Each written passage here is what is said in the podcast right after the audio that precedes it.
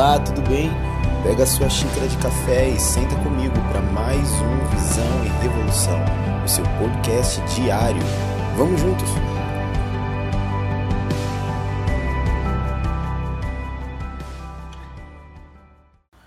Bom dia, bom dia, bom dia. Vamos gravar esse devocional. Eu passei esse tempo aí sem gravar porque eu precisava colocar a minha rotina diária em dia então, entre gravar um devocional e conseguir tempo de oração, eu optei por tempo de oração e eu acho que essa deveria ser a escolha de todos nós.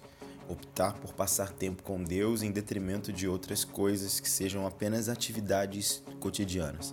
Enfim, então eu optei por não gravar esses dias para conseguir ter tempo de qualidade. Eu ainda não estou subindo esse podcast, eu não estou colocando no Spotify e muito menos no IGTV esse é apenas para o grupo aqui do WhatsApp, para a lista de transmissão do WhatsApp, ok?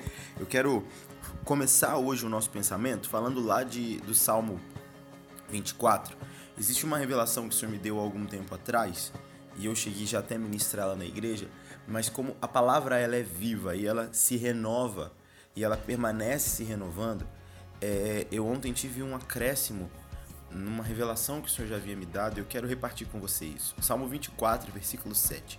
Levantai, ó portas, as vossas cabeças, levantai-vos, ó portais eternos, para que entre o Rei da Glória. Quem é o Rei da Glória? O Senhor, forte e poderoso, o Senhor, poderoso nas batalhas. Levantai, ó portas, as vossas cabeças, levantai-vos, ó portais eternos, para que entre o Rei da Glória. Quem é esse Rei da Glória? O Senhor dos Exércitos, ele é o Rei da Glória. É interessante porque eu sempre li esse texto e a minha pergunta nunca era sobre o Rei da Glória. Minha pergunta era como porta tem cabeça e como porta vai levantar a cabeça. Então, é, é, eu sempre analisei e busquei compreender muito esse texto sobre a perspectiva de que porta era essa para que ela pudesse levantar a cabeça para que o rei passasse. Então eu imaginava uma porta que, que tinha que ser muito grande para um rei muito grande entrar. Eu, eu imaginei diversas coisas. Mas guarde esse texto. A gente vai construir o um entendimento e a gente vai voltar nele daqui a pouco. Lá em Gênesis, no capítulo 28, no versículo 12, Jacó ele tem aquele famoso sonho, ele pega a pedra, ele faz aquela pedra de travesseiro então ele sonha, ele vê no seu sonho os céus abertos, ele vê uma escada. E essa escada ela estava apoiada na terra, mas ela tinha o seu topo nos céus. E os anjos subiam e desciam dessa escada. E é muito interessante quando a gente percebe o temor que envolve Jacó a partir desse sonho. Porque lá no versículo 17, alguns versículos depois, ele fala: Meu Deus, esse lugar é terrível. Esse lugar é a casa de Deus. A casa de Deus é a porta do céu. Preste atenção, ele está dizendo que a casa de Deus é a porta do céu. Então, porta, nós sabemos que é um lugar de entrada e também um lugar de saída, ou seja, porta é um lugar de passagem. É pela porta que o céu passa. E ele está dizendo que a casa de Deus é a porta. Ou seja, a casa de Deus é o lugar de passagem. Guarde essa informação também. João, no capítulo 1, no versículo 51, Jesus está conversando com Natanael. Natanael está impressionadíssimo porque Jesus acaba de ter uma revelação sobre ele debaixo da figueira. E ele fala: ah, vocês estão ah, vocês estão atônitos, vocês estão atordoados, vocês estão maravilhados por conta disso. Eu digo que vocês vão ver o céu aberto e os anjos de Deus subindo e descendo sobre o filho do homem. Preste atenção, porque Jesus está falando exatamente, narrando a mesma cena que Jacó viu em Gênesis 28. Só que com uma diferença. Jacó era a terceira pessoa. Jacó viu uma escada. Ele viu. ele narrou em terceira pessoa. Jesus narra em primeira pessoa sobre essa escada.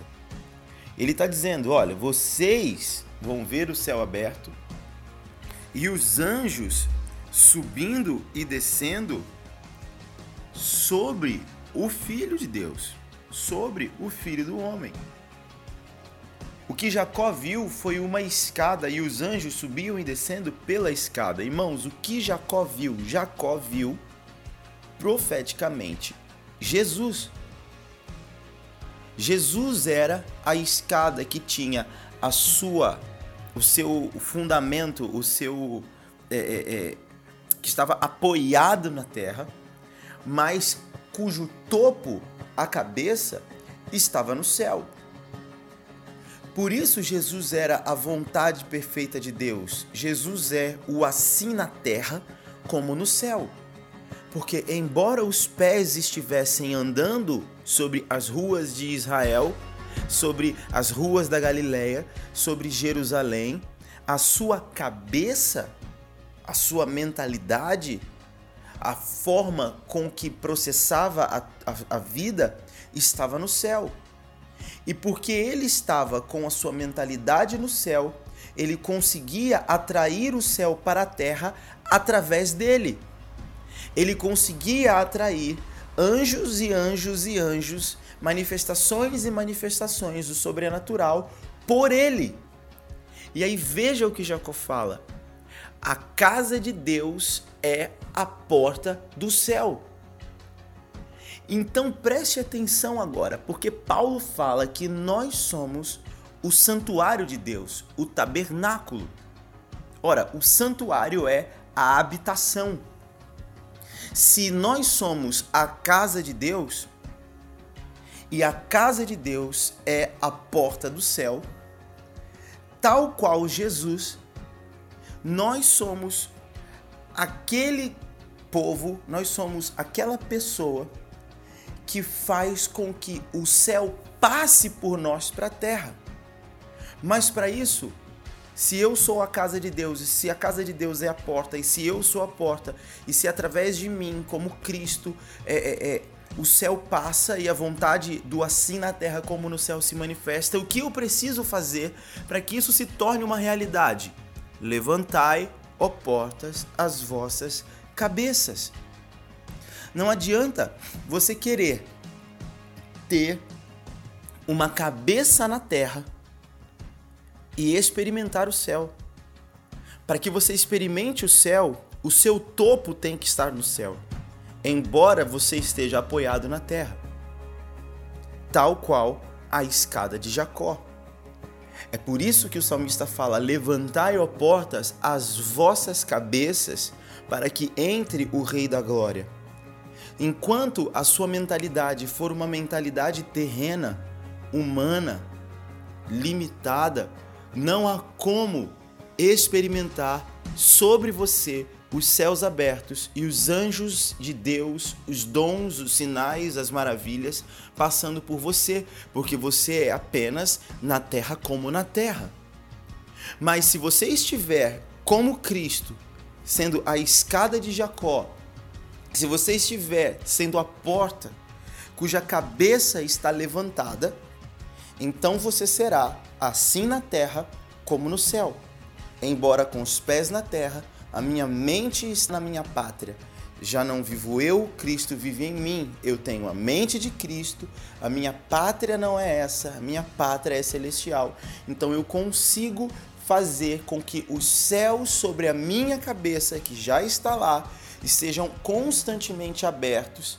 Eu não experimento céus fechados, porque sobre a escada os céus estão abertos, as portas já levantaram a sua cabeça. Então o que acontece? O Rei da Glória entra. Entra onde? Entra na terra.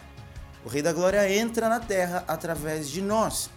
Portas que estão com as suas cabeças levantadas. O que eu quero dizer para você nessa manhã é: levante a sua cabeça.